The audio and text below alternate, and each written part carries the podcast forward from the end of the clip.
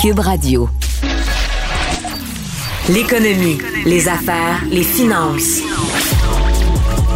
Pour bien gérer votre portefeuille, mêlez, mêlez-vous vos affaires. Avec Yves Daou et Michel Girard. Cube Radio. Bonjour tout le monde, j'espère que vous allez bien. Content de vous retrouver en plein printemps chaud extraordinaire au Québec. À l'émission cette semaine, doit-on faire payer les riches pour la pandémie et les infrastructures en leur imposant plus d'impôts? On va revenir sur la pénurie des travailleurs. Près de 150 000 postes payants sont restés vacants au dernier trimestre de 2020 selon Statistique Canada. On va reparler d'immobilier. On sait que l'actif le plus important des Québécois est une maison. La folie immobilière se poursuit. Est-ce que les Québécois doivent acheter une maison ou ceux qui en possèdent la vendre? Et en terminant, Hydro-Québec va être encore plus branché sur les préoccupations énergétiques des Québécois. Mais comment va-t-elle réussir à le faire? Sa PDG répond à nos questions. Bon balado. L'économie, les affaires, les finances. Pour bien gérer votre portefeuille, mêlez, mêlez-vous vos affaires. Cube Radio. Le sujet revient périodiquement au moment des budgets des États. Les riches payent-ils leur juste part d'impôts? Et sinon, combien doit-on aller leur chercher davantage dans leur poche?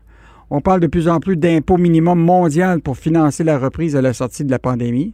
Déjà, Biden veut imposer un impôt mondial minimum sur les profits de 21% multinationales. Même le fondateur multimilliardaire d'Amazon, Jeff Bezos, trouve que c'est une bonne idée. Ici, au Québec, l'Institut IRIS qui veut hausser euh, le taux d'imposition sur les salaires de 250 000. Un bon sujet pour notre chroniqueur préféré, Michel Girard, chroniqueur économique au Journal de Montréal, Journal de Québec. Salut Michel. Bonjour Yves. D'abord, réglons le cas des faits, parce qu'évidemment, il y a beaucoup de choses qui s'écrivent sur ce sujet. Est-ce que les riches paient suffisamment d'impôts et réussissent-ils vraiment à le payer ou à éviter d'en payer? Bon, évidemment, la question n'est pas simple à répondre. C'est sûr que les riches payent énormément d'impôts et c'est euh, totalement normal. Et d'ailleurs, la grande majorité des riches, je pense, que ne s'y opposent pas. Là. Mm-hmm. Euh, mais cela étant dit, évidemment, euh, tu vois, moi, j'ai fait une vérification là justement là de combien d'impôts que l'on payait et puis les dernières données fiscales qui viennent de sortir là portent sur l'année sur l'année euh, d'imposition 2017. Euh, or, mais on peut par extension dire que ça va être la même chose en 2018, 19, puis 2020. Mhm. en tout cas, bref. Euh, par contre, ce que je ne comprends pas, c'est comment se fait-il que dans la tranche de revenus de 100 000 et plus, c'est quand même pas des pinottes, là. Mhm. Alors, on retrouve au Québec, au Québec, là, 3 681 contribuables qui n'ont pas payé une scène d'impôt provincial. Pas une scène d'impôt provincial.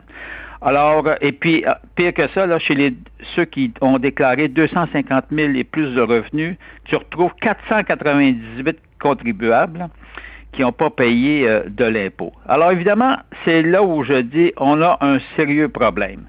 Or, et puis, c'est la même chose au niveau fédéral, soit dit en passant, là. Euh, bon, alors même si évidemment les, quand tu remplis ta déclaration, il y a des différences, mais on peut retrouver dans des proportions semblables le même nombre de personnes qui ne payent pas d'impôts. D'ailleurs, au, fédéral, chez les 100 000 et plus, là, euh, à l'ensemble du pays, tu en as 7 580 qui n'ont pas payé euh, une scène d'impôt. Alors moi, c'est là-dessus que je me dis, on a un problème. Faudrait, je pense, que les gouvernements euh, imposent à un moment donné un impôt minimum euh, sur les revenus. Moi, je crois qu'à partir de 60 000 d'un seuil de revenus de 60 000 dollars par individu, on s'entend là, je crois qu'il faudrait qu'il y ait quand même euh, un impôt minimum à payer. Et puis ce serait je pense, la normale des choses, parce que ça n'a pas de bon sens que des gens évitent complètement. Quand on parle d'un impôt minimum, on veut dire tout simplement qu'ils euh, ne pourraient pas euh, éviter de payer de l'impôt en ayant toutes sortes de déductions qui amènent à, faire en sorte qu'il y ait zéro impôt de payer. Donc, autrement dit, clair, précis, peu importe les déductions, les crédits d'impôt possibles, ils vont payer un montant fixe d'impôt euh, sur la base de, un minimum. Un minimum, un minimum. En fait, c'est un peu l'idée de, de, Biden. Biden veut un impôt minimum euh, mondial, donc qui toucherait toutes les multinationales, entre 21 et 28 oui, ça évidemment, c'est un pourcentage assez costaud, là, quand même pour, pour les sociétés. Et euh, mais comme tu vois, hein, tu vois, tu, vois, les, les, grands de ce monde comme euh, Bezos, là, euh, propriétaire quand même d'Amazon, euh, tu vois, il ne s'y oppose pas. Tu as un Warren Buffett qui s'y oppose pas. Mhm. Alors, donc, les ultra riches, mais vraiment ultra riches, là, ne, ne s'y opposent pas. Mais ça, évidemment, c'est pour les sociétés. Alors, et on pourrait faire la même chose au niveau euh, des, des, particuliers. Il y a quand même un minimum, parce que, tu sais, quand les gens ne payent pas une scène d'impôt, là, parmi les gens, tu sais, que je regarde mes 498 qui ont gagné, qui ont rapporté un revenu de 250 000 et plus, puis qui ne payent pas une scène d'impôt, écoute bien, là. On s'entend pas. On s'entend que si eux autres ne payent pas d'impôt, il y en a une méchante gang qui, eux ah, autres, la ben payent, le payent leur impôt. Euh, je vais te revenir sur euh, l'Institut l'IRIS, qui est un institut de gauche au Québec qui est très proche de, Québec solidaire et qui, eux autres, proposent d'augmenter de 10 points de pourcentage le taux marginal d'imposition sur les revenus annuels supérieurs de 250 000. Est-ce que ça fait du sens, à ton avis? Ben, ça fait du sens dans, ça fait du sens dans le sens suivant. Euh, bon, évidemment, tu vois, il faut savoir que sur, on parle évidemment d'un impôt d'une hausse d'impôt sur ce qui dépasse le, revenu de 250 000. Là. Mhm. Or, euh, bon, ce qui veut dire que le taux marginal passerait à, 36, à près de 36% Il est actuellement de 25,75 ça passerait à 36% Bon, on s'entend que c'est une méchante hausse. Puis en plus, si le fédéral emboîtait le pas, ce qui veut dire qu'on arriverait au total à un taux d'impôt de 75% sur tout revenu dépassant, dépassant les 250 000. Mettons que ça, on, peut bien, on, peut bien, on peut bien trouver ça extraordinaire, mm. euh, mais entre moi, c'est entre nous, là, c'est complètement illusoire. Jamais les gouvernements, ni de Québec, ni d'Ottawa, ni d'aucune province, emboîteraient euh, ce pas-là. C'est sûr qu'on pourrait aller chercher, euh, on, avec en haussant de 10 points de pourcentage le taux marginal sur le montant, sur les 200, sur l'excédent des 250 000 de revenus par année. Euh, L'IRIS a calculé que c'était pour apporter à peu près bon, autour d'un milliard de plus par année de, de, revenus. Alors, mais si tu étends ça, évidemment, au fédéral, oui, il ferait la même chose. On parle de 2 milliards de plus qu'on on irait tirer euh, des poches des, des, des ultra riches, des, des gens qui gagnent en tout cas des revenus dépassant les 250 000. Or, euh, et euh, je trouve ça quand même illusoire, je ne le crois pas. Je pense qu'il faut trouver hmm. d'autres solutions. Hmm. Nous sommes avec Michel Gérard, chroniqueur au Journal de Montréal, Journal de Québec. Michel, je veux te revenir sur un sujet qui te préoccupe depuis plusieurs années, qui est ce qu'on appelle les gains en capital, qui sont faits par des gens qui réussissent à faire de l'argent. Explique-nous comment ça fonctionne actuellement, les gains en capital, puis c'est quoi la solution que tu suggères, toi, pour faire en sorte que justement on puisse aller en chercher encore davantage chez les gens qui, qui font quand même un bon coup d'argent? Ben, les gains en capital, c'est, mettons, tu investis en bourse, et puis, euh, donc, tu, as investi en bourse, et puis quand tu revends, tu, réalises ce qu'on appelle un, gain en capital. C'est considéré comme étant un gain en capital. Alors, la question n'est pas sur la définition du gain en capital, mais ce qu'il faut savoir, c'est que fiscalement parlant, tu, tu, n'es imposé que sur la moitié du gain de capital que tu réalises. Tu as fait, mettons, euh, euh, 1000 pièces de gain en capital, mais tu vas payer de l'impôt sur 500 euh, pièces. Hmm. Or, euh, en, autant au fédéral qu'au provincial, c'est seulement la moitié des gains capital qui est, qui est imposable. Alors, là-dessus, bon, je ne m'oppose pas à ça, mais le, le problème, c'est qu'encore là, il faudrait à un moment donné peut-être mettre des limites. Parce que ce qu'il faut savoir, ce que nous révèlent les statistiques de l'année d'imposition, évidemment 2017, ça va être la même chose pendant les autres années, je le répète. Alors, euh, ce qu'il faut savoir, c'est que chez les gens qui gagnent des, qui rapportent des revenus euh, de 250 000 et plus, ben, imagine-toi que 56% de tous les gains en capital réalisés euh, en 2017 vont dans les poches, vont dans les poches des gens qui gagnent 250 000 et plus. Donc, euh, il y a ces, 29 156 contribuables au Québec mhm. qui, se sont partagés des gains en capital de 7,4 milliards de dollars. Je répète, 7,4 milliards de dollars. Et ces 29 156 contribuables, évidemment, ont bénéficié, parce qu'ils ne payent de l'impôt que sur la moitié de ces gains-là. Mhm. Donc, il y avait un revenu de, de, de 3,7 milliards de dollars euh, sans impôt. Mettons que ça, je trouve ça pas mal exagéré, puis euh, c'est la même chose quand tu regardes du côté euh, canadien, quand on regarde, tu vois, dans l'ensemble, il y a eu, euh, il y a eu pour 70 milliards de, de 74 milliards de, de, gains en capital réalisés, et puis les gens gagnant 250 000 et plus, ben, ils en ont, ils en ont, ils en ont reçus eux-mêmes pour 52 de, de, la facture totale. Fait que là, moi, je me dis des gains totaux. Alors moi, je me dis, tu vois, là, tu vois, tu sais, au Québec, là, quand j'ai tu fais des proportions, là, c'est que c'est 7 dixièmes de 1% des contribuables qui ont empoché 56% de tous les gains en capital. Mettons, Yves. Mettons que si euh, j'ai hâte de voir le ministre des Finances quand il va lire ta, chronique, peut-être qu'il ne savait même pas ce chiffre-là.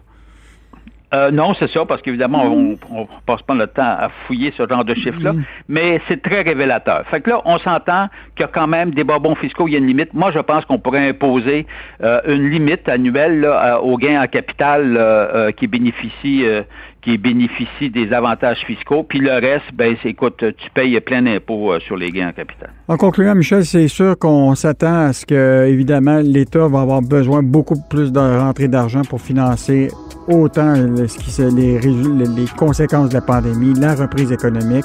Euh, il va y avoir des investissements à faire en santé, euh, évidemment, dans l'éducation et dans les infrastructures. Puis il y a quelqu'un qui va devoir payer, puis il faudra s'assurer que tout le monde paye sa juste part du gâteau. C'était Michel Girard, chroniqueur au Journal de Montréal, Journal de Québec. On continue à te lire euh, continuellement dans le journal. Salut Michel.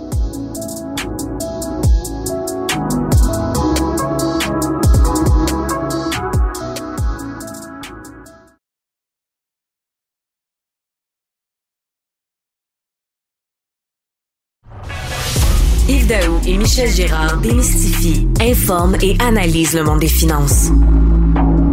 Pour que vous puissiez enfin vous mêler de vos affaires. Cube, Radio. La bulle immobilière est toujours présente au Québec. Les Québécois raffolent euh, des maisons. Actuellement, on pense déjà que les prix des maisons devraient augmenter d'à peu près 20% Les prix de construction neuve, déjà les maisons sont en hausse de 15% c'est la folie. Les acheteurs cherchent des maisons, les vendeurs veulent vendre leurs maisons. Donc, pour discuter de ce qui se passe dans le marché de l'immobilier, je reçois Ghislain La Rochelle, qui est chroniqueur au Journal de Montréal, au Journal de Québec. Salut, Ghislain. Bonjour, Yves. Bon, on sait, là, les raisons de ces explosions de prix sont connues. Les conditions de financement sont toujours aussi attractives. Euh, puis évidemment, ben, l'immobilier ne euh, subit pas vraiment l'inflation. Donc, tu vois que il y a des hausses assez euh, dramatiques, comme je le disais. Évidemment, il y a un changement de mode de vie pour beaucoup de gens, le télétravail, ils cherchent des plus grandes maisons, etc.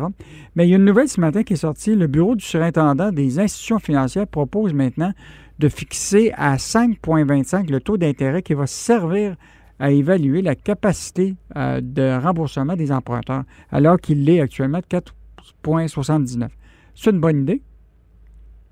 Ben, le but, le but là-dedans, c'est tout simplement d'aller limiter la quantité de gens qui vont être incapables de se qualifier pour une hypothèque. Parce que si tu es à 4,79, tu ajoutes un taux d'intérêt à 5,25 qu'il faut que tu te qualifies. qu'est-ce qui arrive? C'est qu'il y a moins de gens qui vont se qualifier. Il y a peut-être, il va, il va nécessairement avoir moins de gens qui vont chercher des maisons. Fait que ça va, c'est un effet qui va atténuer peut-être un peu l'effet de, surenchère qu'on voit présentement pour les gens qui sont juste, juste, juste sur le bord d'être capables de se qualifier sur, euh, sur une hypothèque. Hmm. Parce qu'on s'entend, parce qu'on s'entend, tu sais, bon, il y a le prêt hypothécaire, mais tu sais, dans la première année, là, tu as les droits de mutation. Euh, tu as toutes sortes de coûts qui vont venir. Puis là, on sait là, que les gens font des surenchères des fois de 100 000 sur des maisons qui normalement vont nécessiter de la rénovation. Puis là, c'est évidemment la, même chose, c'est que là, on va décider d'utiliser la valeur de ta maison, tu comprends-tu, pour emprunter, pour pouvoir faire les, travaux, tout ça. Fait qu'évidemment, à un moment, la première année, les premières années, là, ça risque d'être euh, un peu corsé pour bien du monde. C'est sûr que là, les gens, là, ils vont devoir avoir la capacité vraiment de payer si jamais les taux d'intérêt augmentent. Puis on, ils s'attendent, on sait que les taux ont monté un peu, mais ils s'attendent que ça va continuer à monter, mais jusqu'à quand, on, jusqu'à quel montant, on ne sait pas.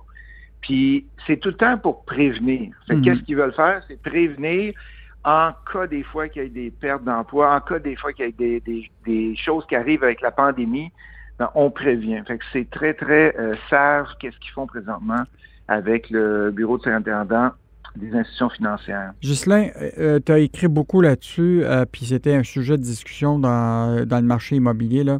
Il y a beaucoup de vendeurs de maisons qui disent Moi, je vends ma maison sans garantie légale. Puis de l'autre côté, les acheteurs, eux autres, acceptent de, évidemment de l'acheter sans garantie légale euh, parce qu'ils voient qu'il y a déjà 10-15 personnes en arrière qui sont prêtes à faire la même chose. C'est une bonne idée de, d'abord pour un, propriétaire d'une maison de vendre sans garantie légale, puis d'un acheteur de l'acheter sans garantie légale. Bien, normalement, on retrouve trois cas très, très populaires. C'est les ventes de succession qui sont vendues sans garantie légale, les vendeurs âgés qui sont rendus à 70, 80, 90 ans, ils vendent, ils veulent pas avoir de problème, et bien sûr les reprises bancaires. Ces hmm. trois-là, c'est trois qui sont très, très communs. Et là, on voit de plus en plus depuis quelques années, je sais pas qu'est-ce qui s'est passé, n'importe qui va essayer de vendre sans garantie légale. Je veux pas avoir de casse-tête.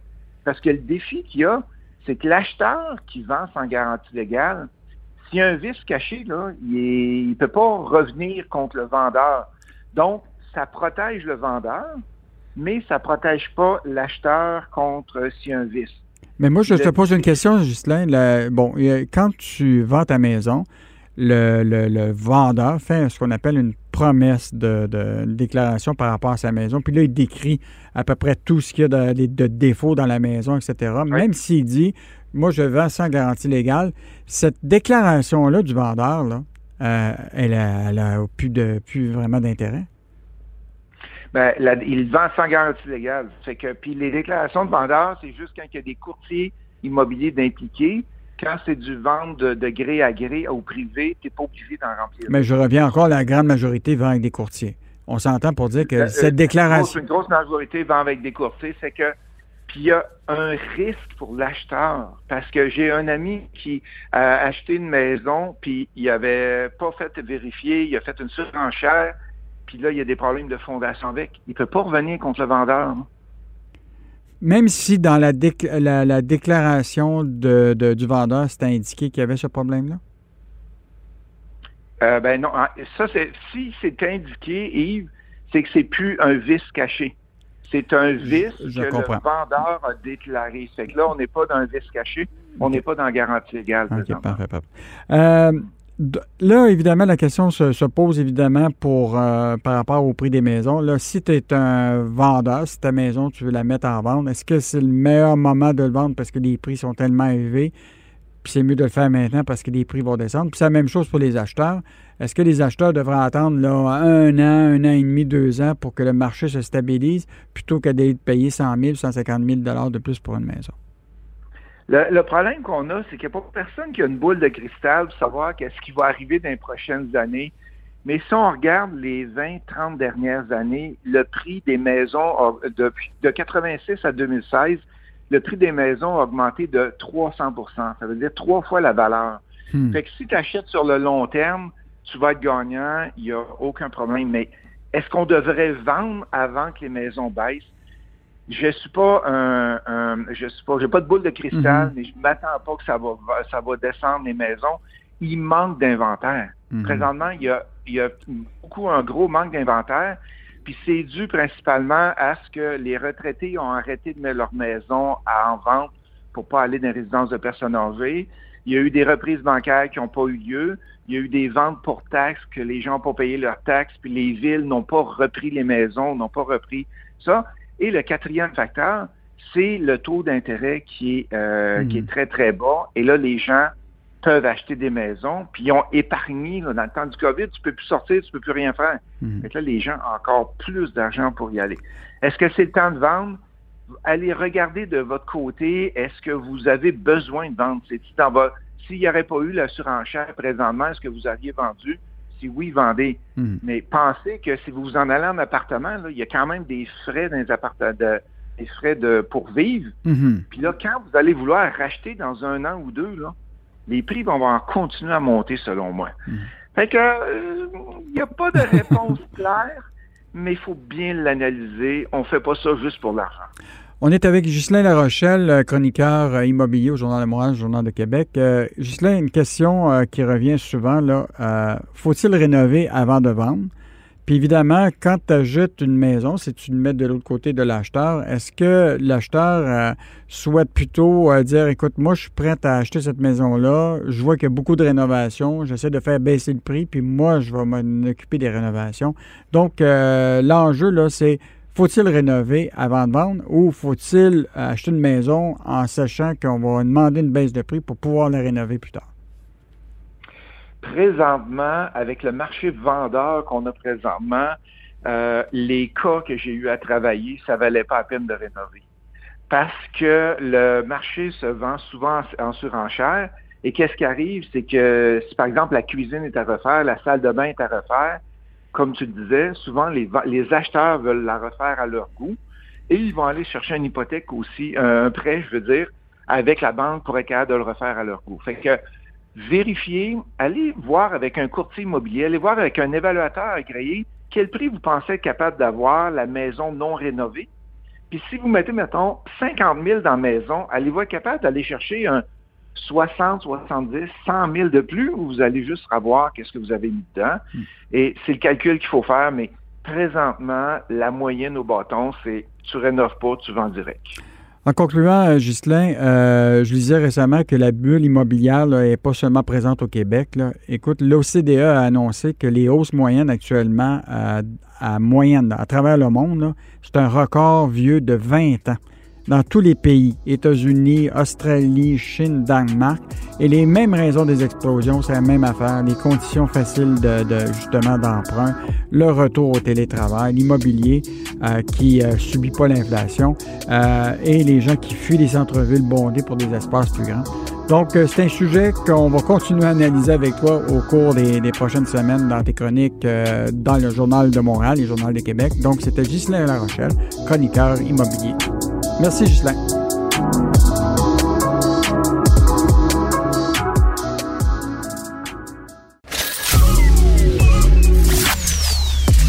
Arrêtez de vous virer sur une scène. J'ai eu mon Yves Daou et Michel Girard vous rendent la monnaie de votre pièce. Vous écoutez Mêlez-vous de vos affaires avec Yves Daou et Michel Girard. Cube Radio.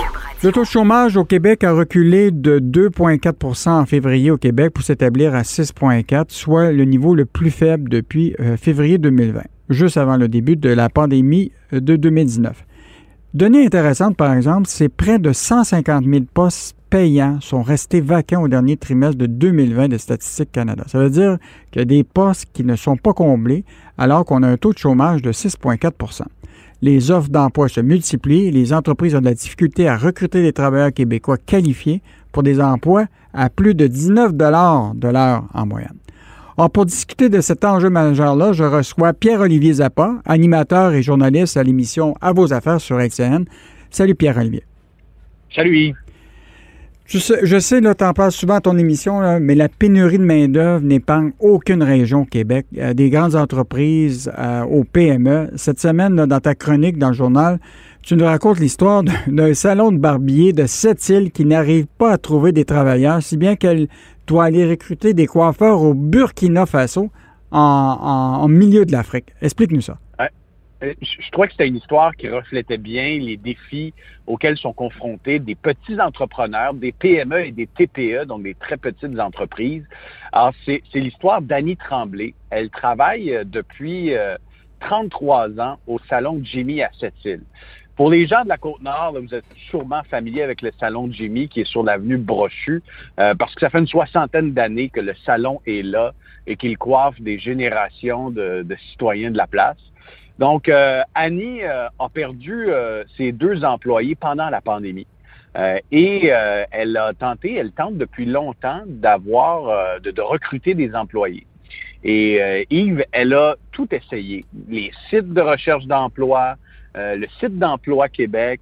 Elle a vraiment multiplié les démarches et les seuls CV qu'elle a reçus au fil des dernières années, et je dirais des derniers mois, ce sont des CV qui provenaient euh, soit de l'Algérie, du Maroc ou en l'occurrence du, euh, Burkina Faso. Alors, euh, Annie a entamé des démarches il y a environ un an et demi afin de, de trouver une opportunité de, faire venir des, des gens du, du, Burkina Faso. Et elle a entamé ces démarches-là, donc avec une agence spécialisée. Et imagine-toi qu'un an et demi après avoir entamé ces démarches, elle n'arrive toujours pas à faire venir au pays une coiffeuse qui s'appelle Joséphine Caboret, qui est au Burkina Faso, qui a rempli tous les, tous les papiers nécessaires. Euh, mais il y a un blocage qui se fait au ministère de, de l'immigration. Euh, et pendant ce temps-là, Annie Tremblay, elle, doit continuer de travailler. Euh, elle doit travailler au moins une cinquantaine d'heures parce que là, elle est tout seule dans son salon. Donc, elle a le même loyer à payer, les mêmes frais fixes, mais il y a trois chaises de libre autour d'elle. Euh, et elle est incapable de, recruter dans, sa région. Pierre-Olivier, moi, ce que je veux savoir, je veux savoir les, gens qui refusent euh, de, travailler, des Québécois qui refuseraient d'aller justement euh, occuper ce poste-là chez, cette coiffeuse-là, pourquoi ils ne le font pas? C'est une question par, par rapport salarial, par rapport... Parce il, manque, il manque littéralement de, coiffeurs et de coiffeuses dans cette région-là. Hmm. il y a une formation qui est offerte à cette île une autre à Bécomo. Euh, il y a peu d'étudiants inscrits. Le salaire qui est offert chez Jimmy euh, est, concurrentiel, c'est-à-dire qu'elle offre le, salaire minimum plus une bonne bonification selon le pourcentage de, la facture des clients. Donc, ça semble pas être une question salariale, mais simplement le fait qu'on manque de bras euh, et, qu'on manque de coiffeurs, de coiffeuses pour aller travailler euh, au salon de barbier. Donc, elle, elle, elle, elle, elle doit, elle doit travailler de, plus longues heures, de plus longues journées pour combler euh, l'absence de travailleurs. Et elle, a, elle, a, elle a fait toutes les démarches pour aller recruter à l'étranger, en l'occurrence au Burkina Faso. mais, c'est extrêmement long et c'est très décourageant pour, pour cet entrepreneur qui, qui, qui est loin d'être la seule. Je trouvais que c'était mm. un exemple qui démontrait que cette pénurie de travailleurs. Elle touche pas seulement le secteur agroalimentaire, le secteur de la santé, des technologies, mais des secteurs aussi euh, comme celui des services et, en l'occurrence celui d'un barbier. Ben, tu as vu, euh, Pierre-Olivier, on parle beaucoup là, de, de, tout l'enfer que vit actuellement les maraîchers qui doivent attendre 10 à 15 jours avant d'avoir des tests euh, qui sont faits pour faire justement faire travailler ces travailleurs immigrants sur les champs pour semer pour la période estivale. donc, toute cette démarche là, en immigration économique, c'est plein de bureaucratie. C'est normal que ça arrive avec la pandémie, mais là, ça atteint des, des, sommets. Bien, la pandémie, évidemment, a retardé l'analyse de certains dossiers d'immigration, mais en même temps, la pandémie a, le dos large. Ce qu'elle a créé également, c'est un, un besoin immense pour différentes industries de recourir à des travailleurs étrangers. Au Québec, euh, en 2020, on a accueilli grosso modo 25 000 euh, immigrants. C'est un petit peu plus que la moitié de la cible qui était fixée par le gouvernement. Donc, on est vraiment très loin d'avoir atteint cette cible. Puis là, on, commence à prendre la pleine mesure des impacts que ça a créé un peu partout. C'est-à-dire qu'il y a des entreprises qui comptaient sur des travailleurs étrangers et qui, euh, cette année, vont devoir trouver euh, d'autres solutions. Mhm. Euh, Québec a raté sa cible, évidemment, on n'est pas les seuls à avoir raté notre cible en matière d'immigration, mais vraisemblablement, on est l'endroit au Canada où c'est le plus difficile de recruter à l'étranger, ou à tout le moins où les délais ont littéralement explosé. Euh, un exemple, euh, PO, euh, qu'on avait d'un journaliste, Julien McEvoy, qui s'est promené dans le parc industriel de, Terrebonne, où il y a une usine de, portes et fenêtres qui, a fermé ses portes, mettant une centaine de, travailleurs à, pied. Ces travailleurs-là là, ont comme juste traversé la rue de l'autre côté pour trouver des jobs déjà qui étaient déjà disponibles tellement que dans certains secteurs, là, c'est des affiches marquées Nous embauchons dans plusieurs de ces des portes de ces dans ces parcs industriels-là. Donc, euh, on le voit très bien que malgré le taux de chômage à 6,4 on voit très bien que beaucoup de postes vacants encore euh, disponibles. Euh, et donc, euh, toi, bon, tu as eu beaucoup de discussions avec le ministre Boulet là, au cours des, dernières semaines. Là. Sa préoccupation à lui, bon, il y a la pandémie, mais il y a toute la question de la formation parce que les gens, là, les entreprises, qu'est-ce qu'ils cherchent? C'est des gens qualifiés. Ils veulent pas, ils sont prêts à payer le 19 et plus, mais ils veulent que les gens soient capables de, de produire puis d'être efficaces dans, leur, dans le cadre de leur travail. Puis, tu sais, le ministre, je, pense qu'il est vraiment conscient de l'enjeu. C'est pour ça qu'il a multiplié les annonces concernant des programmes de requalification de la main-d'œuvre. Mais tu sais, encore faut-il euh, convaincre des gens de retourner sur les bancs d'école. Il y a des programmes pour ça, mais tu sais, c'est pas ça se fait pas du jour au lendemain. Mm-hmm. et, et, encore faut-il également que ces programmes-là portent fruit et ça va prendre encore plusieurs mois, voire quelques années, avant qu'on puisse euh, ressentir les effets positifs de ces programmes de requalification. Donc, c'est certain qu'il n'y a pas de coup de baguette magique. Mais l'enjeu, et je reviens à l'enjeu de, des travailleurs étrangers, pourquoi au Québec, ça prend en moyenne 27 mois pour euh, compléter les démarches afin d'accueillir un travailleur étranger, alors qu'ailleurs au Canada, ça peut prendre seulement six mois. Dans le cas de la, du salon de barbier de Jimmy, J'en ai discuté avec euh, l'avocat spécialisé en immigration, Stéphane Enfield.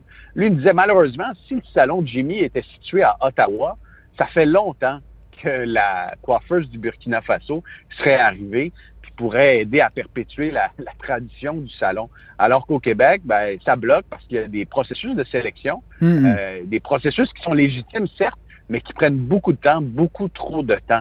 Et mm-hmm. pendant ce temps-là, ben, dans nos champs, dans nos commerces, dans nos industries, euh, on, il y a des contrats qui se perdent et il y a une euh, concurrence face à l'international qui devient de plus en plus difficile en raison du manque euh, de bras et du manque de cerveau, parce qu'on manque pas seulement de, euh, de, de, cerveau au Québec, on manque aussi de bras. Euh, et, et, tu le sais, je te prends un, autre exemple. Euh, Yves, on en a beaucoup parlé même ensemble, le, le prix des matériaux de construction. Mm-hmm. Ben, une des raisons pourquoi le prix du bois est si élevé en ce moment, c'est que au sein de la chaîne d'approvisionnement, on manque également de main-d'œuvre pour euh, accroître euh, simplement hmm. la production. Hmm. En concluant, euh, Pierre-Olivier, évidemment, on continue à te suivre sur ton émission à vos affaires sur LCN de 18h30 du lundi au vendredi.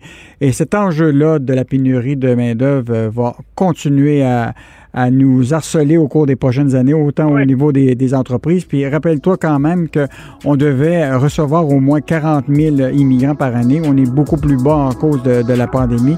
Euh, donc, c'est un problème qui ne va pas se résorber euh, facilement. Donc, euh, Pierre-Olivier... Qui l'aurait cru, oui. en pleine pandémie? incroyable. Euh, c'était Pierre-Olivier Zappa, euh, donc euh, journaliste et animateur de l'émission À vos affaires sur ICN. merci beaucoup, Pierre-Olivier, et on continue à te lire dans le Journal de Montréal, Journal de Québec. Merci, Salut, au revoir.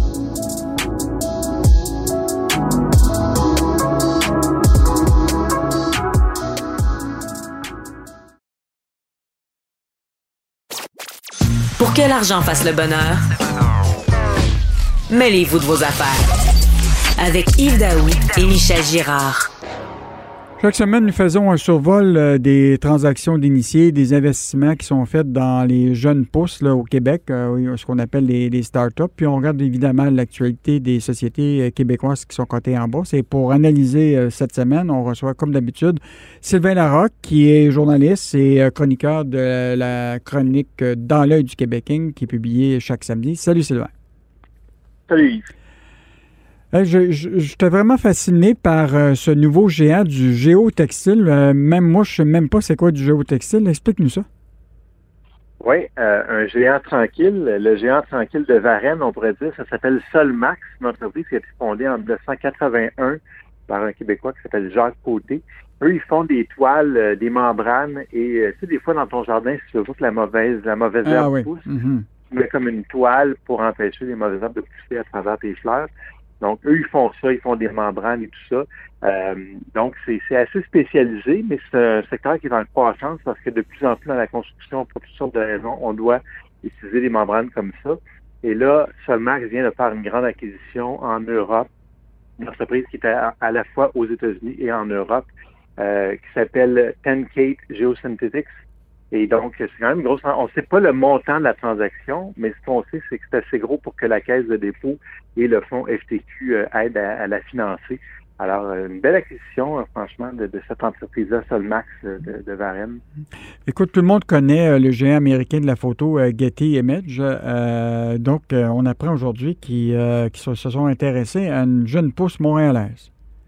Oui, c'est ça. Ben là, on a une belle entreprise qui a, acheté euh, en Europe, mais il y en a aussi une entreprise québécoise, montréalaise, euh, qui vient d'être achetée par euh, des Américains, donc Getty Images.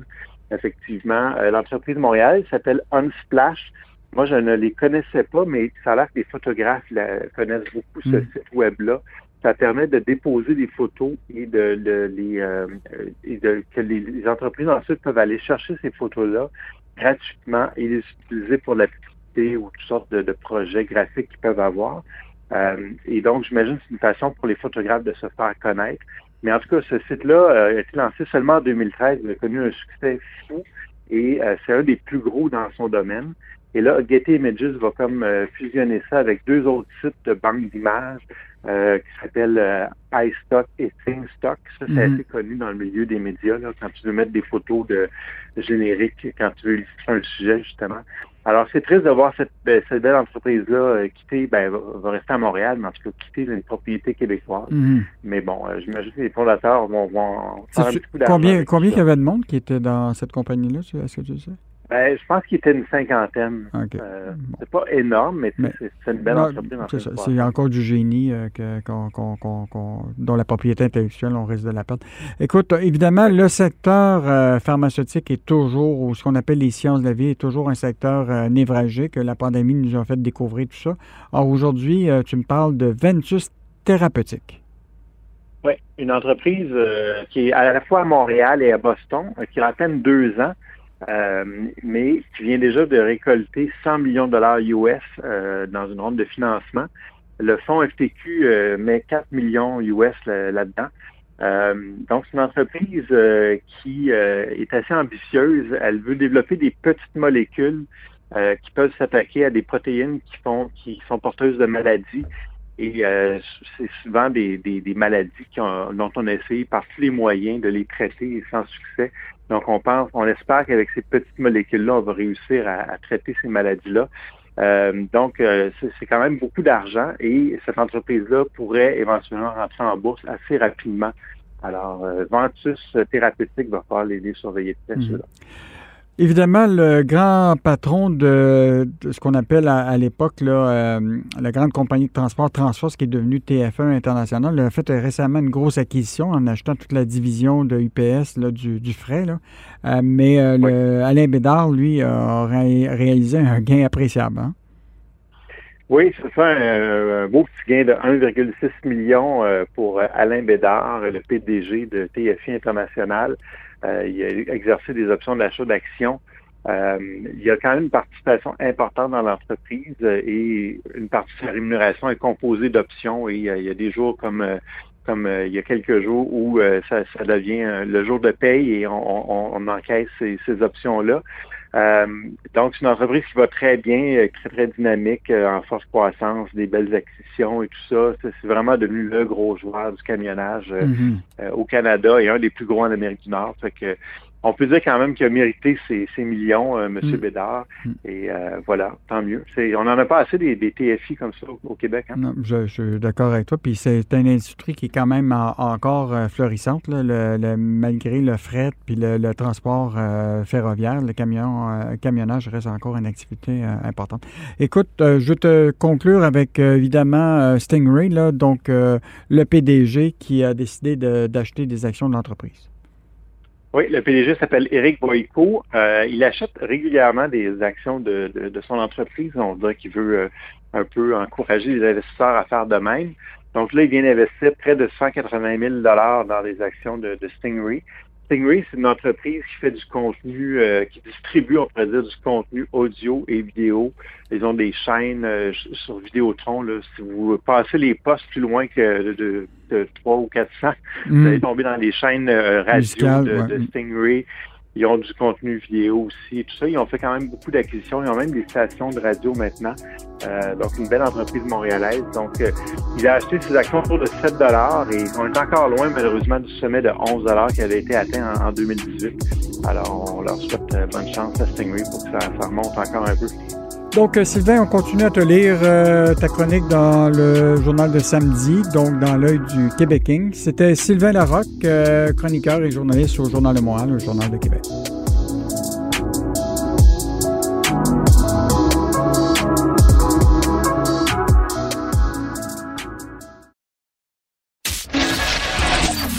L'économie, les affaires, les finances. Pour bien gérer votre portefeuille, mêlez-vous vos affaires. Cube Radio. Hydro-Québec se retrouve souvent dans l'actualité, souvent pour les mauvaises raisons. Hausse des tarifs, bonnie extraordinaire à ses employés, etc. Mais aujourd'hui, la Société d'État s'apprête à lancer une initiative dans le but de connaître davantage les préoccupations énergétiques des Québécois au moment où les enjeux environnementaux sont criants. Alors, pour discuter de cette campagne euh, qu'on appelle Énergie en commun, je reçois sa PDG, Sophie Brochu. Bonjour, Madame Brochu. Bonjour, Monsieur Daou. Comment allez-vous? Ben, je vais très bien, vous-même? Moi, très, très bien. Profiter du printemps chaud, mais euh, évidemment, on est toujours en cette pandémie qui, qui nous harcèle. Mais je, je, vais revenir sur, évidemment, sur cette campagne-là, parce que quand une société d'État comme Hydro, évidemment, vous êtes en situation de, de monopole, se préoccupe tout à coup de ce que pensent les Québécois à son égard et aussi à l'avenir énergétique du Québec. On est un peu toujours sur nos gardes, mais parlez-nous de cette campagne, là, Énergie en commun. Euh, Qu'est-ce que vous attendez des Québécois? Bien, en fait, euh, euh, Hydro-Québec souhaite se rapprocher encore davantage des Québécoises, des Québécois. Et ce qu'on souhaite, à la lumière de ce qu'on vit depuis 12 mois, oui, en cadre de pandémie, mais ce qu'on sent depuis 12 mois, c'est un désir ardent des citoyens de se projeter dans le futur, Mhm. de se voir contributif au développement économique d'une économie verte et de se voir contributif à réduire les émissions de gaz à effet de serre. Et on a senti euh, une énergie, pour prendre un terme euh, utile, Mhm. on, a- on- on sent une énergie réelle au sein de la population de réfléchir. Alors on s'est dit, pourquoi pas, pourquoi? On n'organiserait pas, nous, Hydro-Québec, des chantiers, des chantiers de réflexion euh, pour identifier et réaliser tous ensemble des projets qui vont être porteurs pour nos collectivités. Alors, Énergie en commun, dans le fond, c'est une invitation à réfléchir à trois chantiers qui sont liés à l'électrification du Québec. Ces trois chantiers-là, c'est l'économie verte, la mobilité durable et la consommation responsable de l'énergie. Mhm.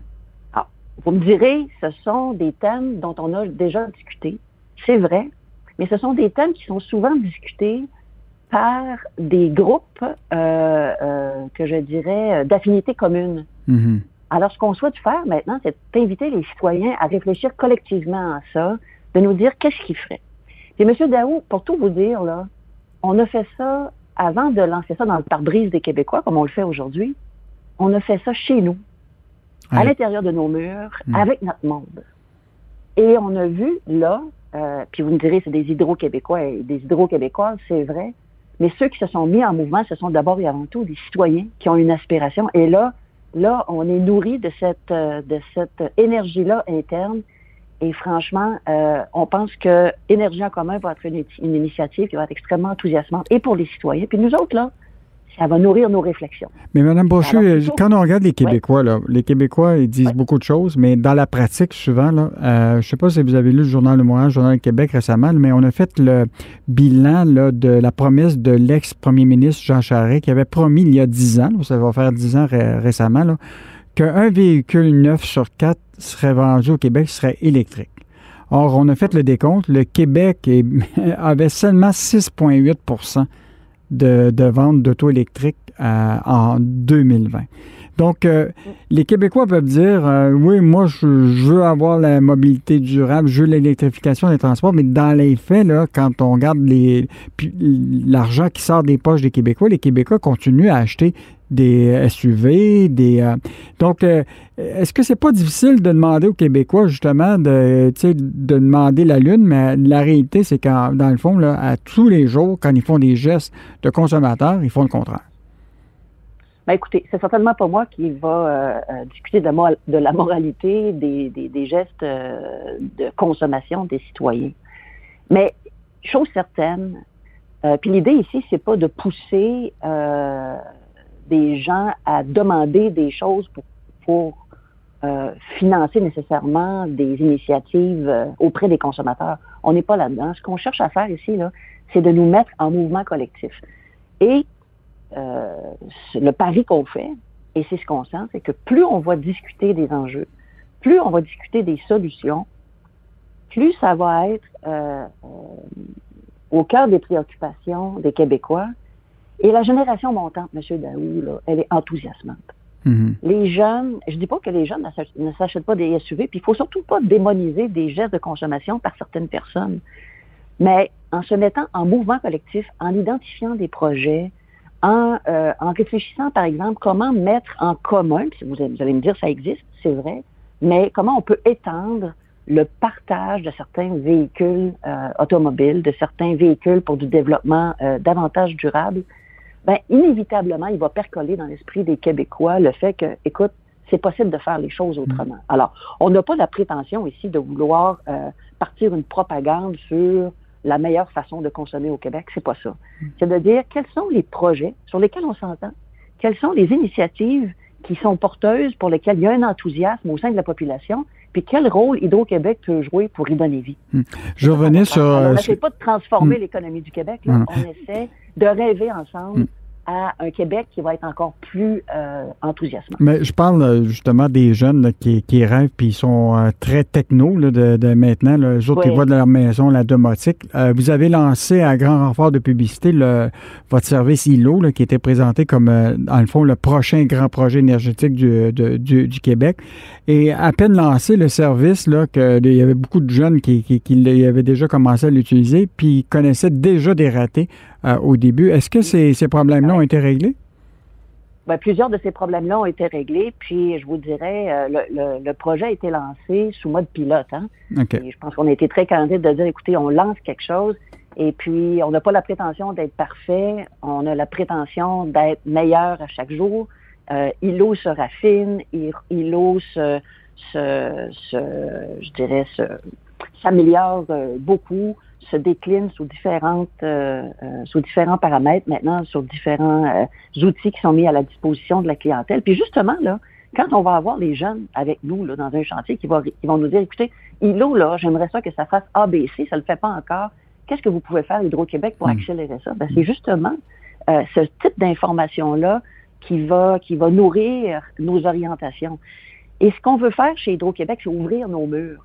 Alors, plutôt que de réfléchir seul à ce qu'on peut faire pour le Québec, on se dit, on va demander aux Québécois ce qu'ils aimeraient qu'Hydro-Québec fasse. Maintenant, on s'entend, là, on ne pourra pas faire tout ce que le monde veut qu'on fasse, on ne pourra pas financer tout ce que le monde veut qu'on mm-hmm. finance, puis on ne pourra pas réaliser tout. Mais si on trouve, puis on est convaincu qu'on va le faire, des chantiers communs, ben on va y donner vie, puis à ce moment-là, au lieu de deviner les Québécois, on va soutenir leurs rêves. Puis ça, ça fait partie du rôle de la société d'État qu'est Hydro-Québec. Madame Brochu, si les Québécois, dans le cadre de cette, euh, justement, de cette consultation citoyenne, vous disent, écoutez, nous, là, on voudrait que la Régie de l'énergie, là, reprenne son rôle de fixer les tarifs d'électricité euh, au Québec plutôt que le gouvernement ait fixé le taux d'inflation. Parce que je vous rappelle là, que depuis 2010, les hausses des tarifs ont totalisé à peu près 12% alors que l'inflation cumulée était de 16 Fait que si on avait fait ça, en 2010, ça veut dire que les Québécois auraient payé plus cher leur électricité si on était basé sur l'inflation.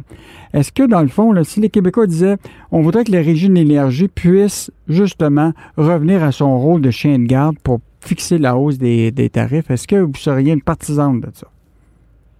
Ben écoutez, l'idée, c'est pas d'être partisan de quoi que ce soit, mais ce que je leur expliquerais, c'est que si la Régie de l'énergie avait été responsable de fixer la hausse des tarifs d'électricité pour 2021 puis 2022, c'est pas l'inflation qu'on aurait été. C'est beaucoup plus que l'inflation, parce qu'on aurait été basé sur les coûts divisés par des revenus, des revenus qui ont fondu. Alors, hmm. les tarifs d'électricité, s'ils avaient été soumis à la régie de l'énergie cette année, auraient été considérablement plus élevés que l'inflation. Ah ben ça, ça va être intéressant de, que les gens comprennent ça. C'est ça. Alors, ce qui, est, ce qui est le fun quand on fait des chantiers comme ça, c'est que on est en mesure de converser on est en mesure de partager les implications, les tenants et aboutissants de différentes, euh, de différentes perspectives. Et on parle parfois de littératie, là, puis Hydro-Québec ne regarde pas la population du Québec de haut en parlant de littératie énergétique, mais voilà la question que vous me posez, puis qui me permet de dire, ben, écoutez, dans un monde là, logique là, de réglementation, ben, c'est comme ça que ça fonctionne. Alors, si les revenus fondent, ben, on a moins de revenus pour supporter les coûts, puis il faut donc augmenter les tarifs. Mm-hmm. C'est comme ça que ça fonctionne. Alors, on a été on a été, je vous dirais, pour le gouvernement du Québec, c'était probablement en termes de, d'augmentation tarifaire, euh, quelque chose qui était qui a été difficile pour le gouvernement cette année, puis mm. positif pour les citoyens. Maintenant, tout est dans tout, hein, monsieur, monsieur Dao. Les tarifs électriques, euh, les tarifs électriques puis les finances du Québec, ça se donne qu'au Québec, ça s'en va tous ultimement au même endroit. Mais voilà, ça, ça, va être, ça va être des chantiers qui vont nous permettre de s'expliquer mutuellement puis de trouver des voies de passage sur des sujets qui sont souvent euh, euh, abordés un peu en dialogue de sourds. Pas parce que les gens veulent pas entendre, mais parce qu'on n'a pas ces conversations-là sur ces sujets-là. C'est parfois, tu sais, moi j'aime bien la régie de l'énergie. Je suis très confortable à discuter des dossiers devant la régie de l'énergie, mais ça demeure des discussions d'experts puis d'avocats. Mm-hmm. Est-ce qu'on peut s'asseoir autour d'une table virtuelle ou, ou réelle puis converser, s'expliquer des choses. Puis encore une fois, l'idée, c'est de trouver ce qui nous rassemble, ce qui nous motive tous ensemble, puis mettre nos énergies en commun sur leur réalisation. C'est ça, énergie en commun, c'est ça l'invitation qu'on lance au En concluant, Mme Brochu, euh, si on devait se reparler dans six mois de cette initiative, l'énergie en commun, là, ce serait quoi les critères de succès pour vous? Ah ben D'abord, on aurait, euh, moi, un critère de succès, c'est d'avoir la plus vaste consultation, le plus grand nombre de gens qui, euh, qui, qui, viennent partager leurs idées. Dans six mois, on va être à l'automne. On va rentrer dans ce qu'on appelle la phase de concrétisation. Hein. On va analyser les idées qui vont être reçues, puis on va établir un plan de réalisation dont on va rediscuter encore une fois avec les Québécois. Puis 2022, on va être en réalisation. L'idée, c'est qu'on réfléchit ensemble dans le premier six mois, on, on, identifie le plan dans le deuxième six mois, puis en 2022, on se met en mode exécution puis on avance tous ensemble dans des initiatives qui vont euh, faire euh, un, grand consensus puis qui vont faire la différence. Je l'espère, puis j'en suis convaincu pour euh, les Québécois, les Québécoises, puis les générations qui nous suivent. Merci beaucoup. C'était Sophie Brochu, qui est PDG de la Grande Société d'État Hydro-Québec et qui lance une grande initiative Énergie en commun pour demander aux Québécois ce qu'ils attendent, évidemment, de la Société d'État, mais aussi sur leur projet et leur volonté énergétique au Québec. Merci beaucoup, Mme Brochu.